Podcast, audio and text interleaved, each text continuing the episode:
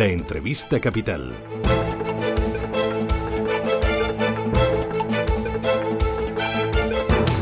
8 y 15 minutos de la mañana, esto es Radio Intereconomía, Capital Intereconomía, y hoy tengo el placer de saludar aquí en los estudios a don Javier Fernández Lasqueti. Javier, ¿qué tal? Bienvenido, buenos días. ¿Qué tal? Encantado de estar físicamente en este estudio. Bueno, yo también tenía muchas ganas de, que viniera aquí a nuestra casa y de tenerle aquí presencialmente. La verdad es que con esto del COVID intentamos ser muy prudentes, tenemos muy poquitos invitados. Si tenemos una primera hora de la mañana, luego el siguiente ya última hora de la tarde. Y, pues bueno, así que es todo un honor. Doblemente agradecido. Y sobre todo por el momento. Bueno, Javier Fernández Lasqueti es el consejero de Hacienda y Función Pública de la Comunidad de Madrid, responsable del área económica. Eh, tenemos elecciones el próximo 4 de mayo, eh, si no me fallan y tenemos esta noche un gran debate, ¿no? gran debate a seis. Gran debate, efectivamente, en el que se verá eh, a, Isabel Díaz Ayuso defendiendo la libertad y a, cuatro señores eh, y señoras alrededor defendiendo el socialismo o el comunismo en distintas, o tres, perdón, eh, defendiendo el socialismo y comunismo en distintas, en distintas variantes. ¿no? Yo creo que ese es, va a ser un debate seguro que interesante. en el que seguro que se hablará mucho de temas económicos y de temas de, impuestos. tenemos una, una, una izquierda. La izquierda de Madrid es la más antiempresa de todas, ¿eh? las de España y yo creo que las de Europa. ¿eh? Es una izquierda profunda, o sea, que, ve las empresas como si fueran un, enemigo a batir, ¿no? Y, y el, en fin, la, la, ganancia en el mercado como si fuera algo a erradicar, ¿no? Y eso, eh, claro, eso es, eso es muy, muy, muy complicado para, o sea, con eso no va ninguna sociedad a ninguna parte eh, buena. ¿no? Eh, y, eso es lo que seguro que Isabel Díaz Ayuso eh, esta tarde o esta noche dará, dará un, buen, un buen debate dialéctico. Un debate además respaldado con datos macroeconómicos, porque el otro día decía Ayuso, si no es por Madrid, España se hunde y es realidad. Yo le comentaba a usted que ahora mismo estoy haciendo un máster que viene mucha gente de fuera de Madrid y me dicen, madre mía, es que hay vida, es que las terrazas están abiertas, es que la gente eh, se va a un museo, es que la gente viene a, la escuela a estudiar y la gente va caminando, o sea, hay actividad, los comercios están abiertos. Eh, creo que los de Madrid no somos tan conscientes como sí que lo son los de fuera de Madrid de cómo hemos logrado mantener la actividad económica. Efectivamente, y cada vez se fijan más desde fuera de España. Es decir, ya ha habido páginas en Financial Times, en Correo de la Sera o en, o en Le Figaro eh, señalando que Madrid, haciendo esta política que permite que el que no está infectado eh, haga su vida, pueda trabajar, que no, esté, no tenga prohibido trabajar, que es, que es lo que es terrible, eh, y, que al mismo tiempo nuestros indicadores, tanto los, los de coronavirus,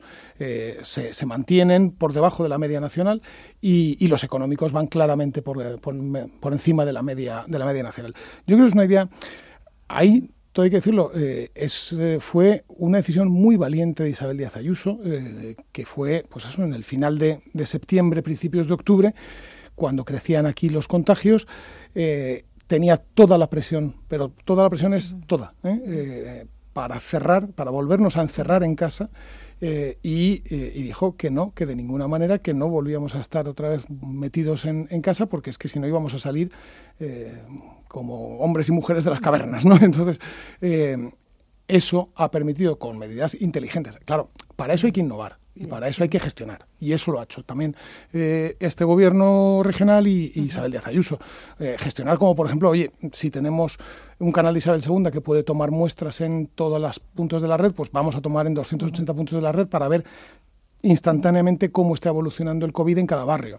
O si tenemos test de antígenos, vamos a hacer test de antígenos a todos los que podamos. 5 millones de test llevamos hechos, más los millones que llevan hechos las empresas, ¿eh? que, no se les agradece lo suficiente, pero, eh, pero que, han salvado a muchas personas de contagiar a otras y de ser contagiadas. Todo eso requiere eso, eh, gestión, innovación, valentía. coraje, también una, una, gestión orientada al ciudadano, o sea, pensando en, el, en, el, en la persona destinataria y, y, luchar a brazo partido contra un gobierno que, que, todo lo quiere o no hacer o ralentizar. Eh, habla usted de innovar, de gestionar, de valentía. ¿Levantará Ayuso las restricciones totalmente una vez que termine el estado de alarma? Bueno, al terminar el estado de alarma lo que decae es el estado de, perdón, el, toque de queda, porque no hay posibilidad de restricción de, la libertad de circulación. Eh, a partir de ese momento, la Comunidad de Madrid continuará o, o irá viendo, o modulando las medidas sobre todo de horarios, eh, etcétera, eh, en función de cómo vaya evolucionando la, la enfermedad. Teniendo en cuenta que desde el principio hasta, hasta ahora no va a cambiar. La Comunidad de Madrid trata siempre de interferir lo menos posible en, la vida de, las personas, en la libertad de, su trabajo y de su movimiento. Ayer la candidata de Vox, Rocío Monasterio, dijo aquí que ella eliminaría cualquier restricción aquí en la Comunidad de Madrid. Eh, tema de aforos, decía que, por ejemplo, eh, si se estaba en la calle con mascarilla, en las terrazas no era necesario las seis personas y eliminar totalmente ese toque de queda. Yo creo que es distinto y, ya se está haciendo. Eh, es, es distinto lo que sucede sucede al aire libre, en el que evidentemente las posibilidades de contagio se reducen muchísimo de lo que sucede dentro. Entonces, ahí, eh, como, como ya hicimos en, en los meses anteriores al, estado de alarma, por tanto, septiembre, octubre, eh, irá viendo eh, el, consejero de Sanidad cómo va evolucionando. Yo creo que lo que veremos más bien será eh, una, una, reducción progresiva de las medidas restrictivas. Yo creo que eso es a lo que vamos, entre porque cada vez va habiendo más personas inmunizadas en Madrid. Porque, y, más si nos dieron más vacunas. Eh, porque el toque de queda, ¿cuánto nos cuesta a los madrileños el eh, cerrar todo a las 11 de la noche? El otro día Ayuso decía, es que las 11 de la noche en Madrid es como las 9 de la noche en Ávila. ¿Cuánto nos cuesta? Claro, eso, mm, yo he escuchado distintas valoraciones que vienen sobre todo del sector de hostelería, que es el que es el, el más, eh, el más afectado, pero, pero efectivamente para, para el sector de, de hostelería esa diferencia entre la cena y el final de la cena, pues, pues es eh, marca una diferencia importante que la hostelería de Madrid está pudiendo. Eh, yo creo que con, con, muy buen trabajo eh, llevar, llevar adelante y que lo que queremos es que vaya siendo cada vez menor, cada vez menores restricciones y, y, lo que digo, si nos dieran vacunas, pues entonces ni le cuento. O sea, ayer me parece que pudimos poner, me parece que como del orden de 30.000 vacunas, pero capacidad tenemos para poner 100.000 vacunas al día y si hiciera falta más, habilitaríamos más recintos. El, problema que tenemos es que tenemos un gobierno que, es muy incompetente eh, en, todo y, también monopolizando eh, la compra y la distribución de las vacunas, pues es un desastre. y, en cambio, pues ves, otra de las cosas que, la Comunidad de Madrid ha, ha, innovado, pero con mucho sentido común. Oiga, deje empresas, y a las comunidades autónomas que salgamos a comprar en el mercado internacional, que hay vacunas, o sea, hay vacunas en el mercado internacional y a un precio muy razonable. Pues vayamos a, comprarlas porque de lo que se trata no es de que te vacune un funcionario público, de lo que se trata es de que, es de que el mayor número de personas en el menor tiempo posible estén, estén vacunadas. Otro asunto importante es el tema de los impuestos. Si gobierna Ayuso, ¿qué impuestos y en cuánto nos los van a bajar?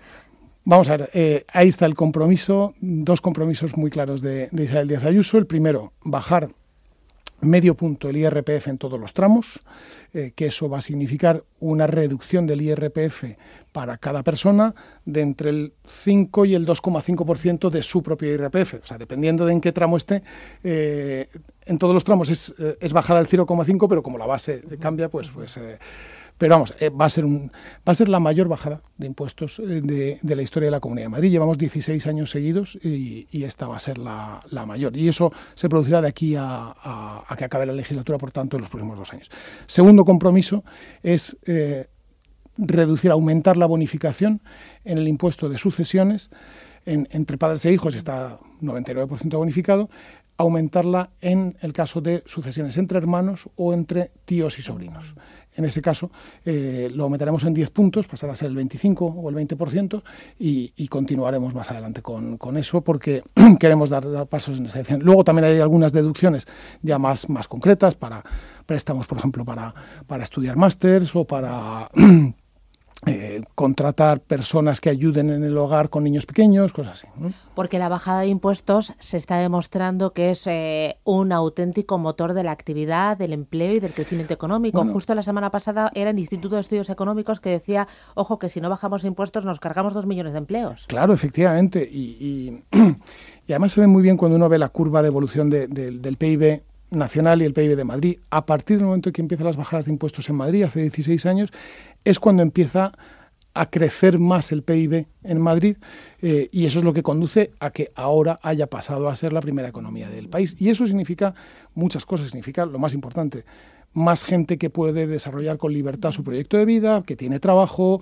eh, que por tanto hay menos fraude fiscal, que por tanto hay más recaudación, tenemos el, el porcentaje de, economía sumergida más bajo de España, un 16% frente a un 23% de media nacional, y, eh, y finalmente también que eso permite financiar los mejores servicios públicos que, que hay en, en, en España, en, sanidad o en educación. Uh -huh. Otro de los asuntos importantes, el recorte del gasto de la Administración. Ayer Rocío Monasterio me decía, si yo gobierno o si llego a ser socio de gobierno del Partido Popular, voy a exigir eh, que se elimine la mitad de las consejerías.